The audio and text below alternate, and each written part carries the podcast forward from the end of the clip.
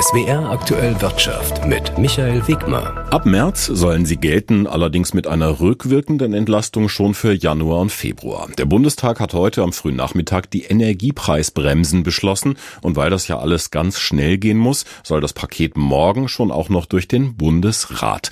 Und dann zahlt der Staat mit bei unseren Heizkosten. Eine Spaltung der Gesellschaft, sagt die Bundesregierung, solle so verhindert werden. Aber um welchen Preis im Sinne des Wortes? Wer wird das alles bezahlen? Was bedeuten die vielen Milliardenpakete für kommende Generationen?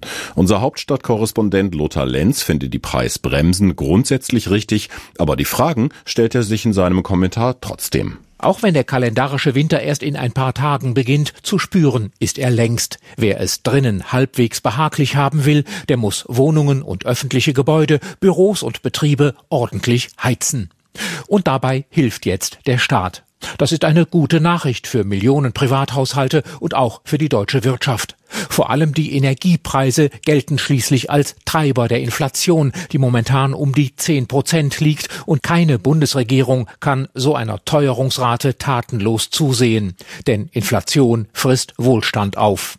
Vieles hat die Ampelkoalition richtig gemacht bei der Energiepreisbremse. Sie hat eine Kommission aus Fachleuten einberufen, also auf energiepolitischen Sachverstand gesetzt und auf breiten gesellschaftlichen Rückhalt. Und die Bundesregierung macht sehr viel Geld locker, um die Energiepreise zu deckeln.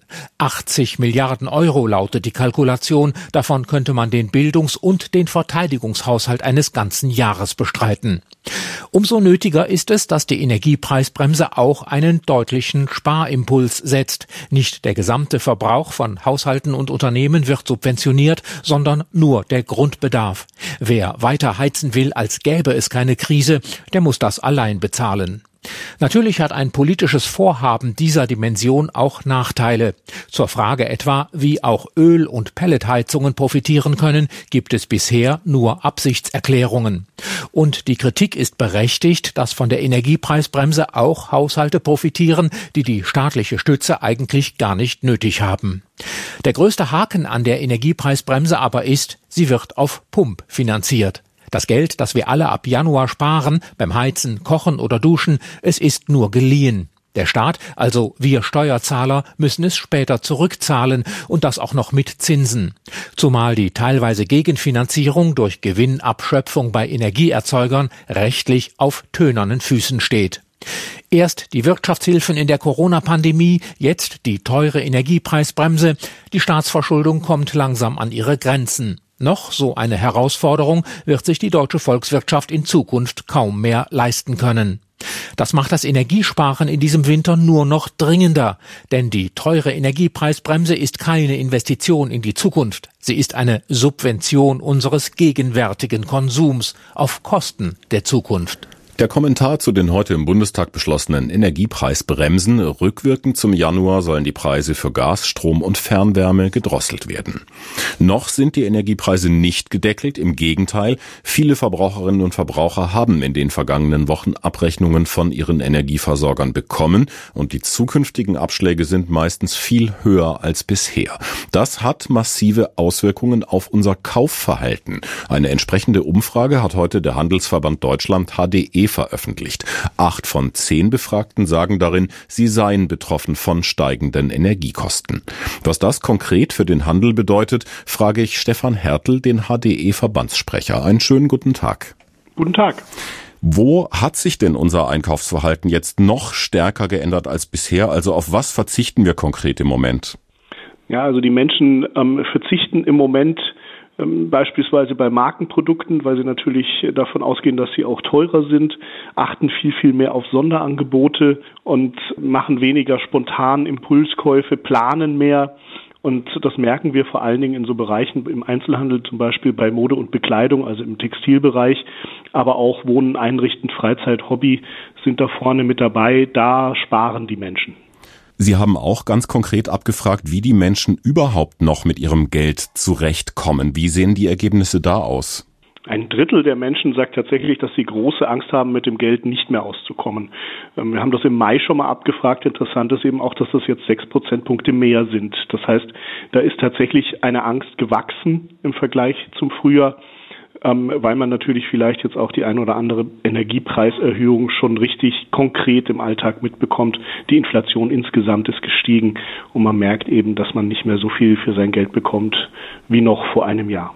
Jetzt gibt es auch für den Handel durchaus positive Signale. Anfang der Woche zum Beispiel die Statistik, dass jetzt viele Weihnachtsmärkte offenbar auf Vor-Corona-Niveau laufen, manche sogar darüber. Spüren Sie davon nichts, von einer ja, Weihnachtsstimmung oder einem Nachholbedarf? Das Weihnachtsgeschäft ist relativ langsam angelaufen, muss man sagen. Ähm, viele Menschen haben doch sich eher dazu entschlossen, zumindest anfangs in den ersten Adventswochen ihr Geld ein bisschen mehr zusammenzuhalten. Wir stellen aber auch in der Tat fest, dass die Konsumstimmung insgesamt jetzt einen Aufwärtstrend hinlegt, noch lange keinen äh, wie zu vor Corona-Zeiten oder vor Krisenzeiten. Aber ähm, es gibt doch einen Trend nach oben und äh, insofern auch die Hoffnung und auch die berechtigte Hoffnung, ähm, dass es in den Wochen bis Weihnachten und auch in der noch so wichtigen Zeit zwischen den Jahren ähm, noch ein gutes und anständiges Weihnachtsgeschäft für viele Einzelhändler werden kann. Die Zwischenbilanz kann aber für die meisten noch nicht so richtig positiv ausfallen. Also viele Händler sind da im Moment noch unzufrieden. Sie sagten Aufwärtstrend. Wenn wir jetzt noch kurz auf das kommende Jahr schauen, da werden die meisten Wirtschaftsprognosen immer weniger schlecht. Das Institut für Weltwirtschaft in Kiel sagt heute sogar ein kleines Wachstum für 2023 voraus. Wie zuversichtlich ist denn der Handel mit Blick auf das kommende Jahr?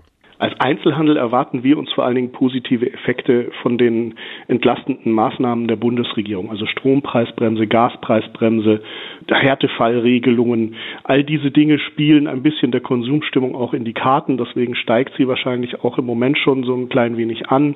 Die Leute bekommen wieder mehr Sicherheit. Für den Konsum ist eben die Psychologie ganz, ganz wichtig.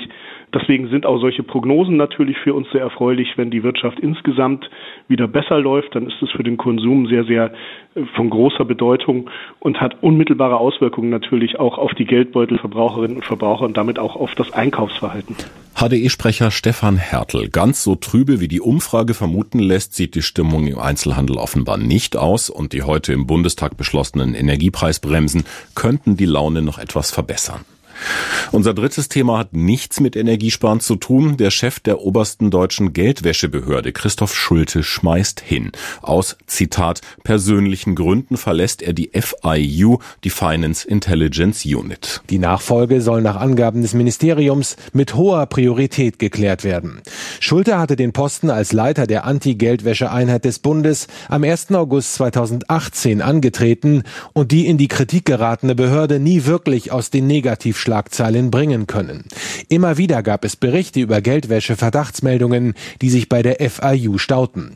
Auch im Wirecard-Skandal hatte die FIU keine gute Figur gemacht, weil sie zum Beispiel wichtige Hinweise aus dem Bankensektor auf Unregelmäßigkeiten bei dem im Juni 2020 in die Pleite gerutschten Zahlungsdienstleister über Monate liegen ließ.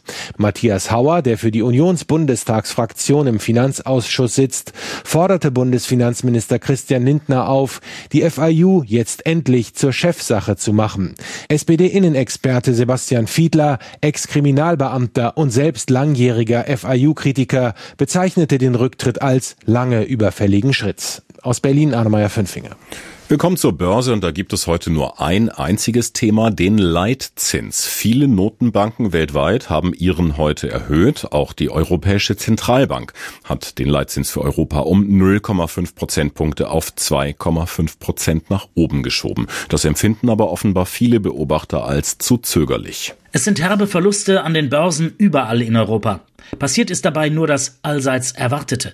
Die europäischen Währungshüter und Zinsjongleure haben angekündigt, den Leitzins um 0,5 Prozentpunkte zu erhöhen. Also so, wie es die Spatzen von den Dächern gepfiffen hatten. Es gab also nichts Enttäuschendes, dennoch herrscht Ausverkaufsstimmung. Es ist schlicht ein Signal, um die Depots zu durchmischen, denn der Schritt war in den zuletzt gut laufenden Börsen eingepreist.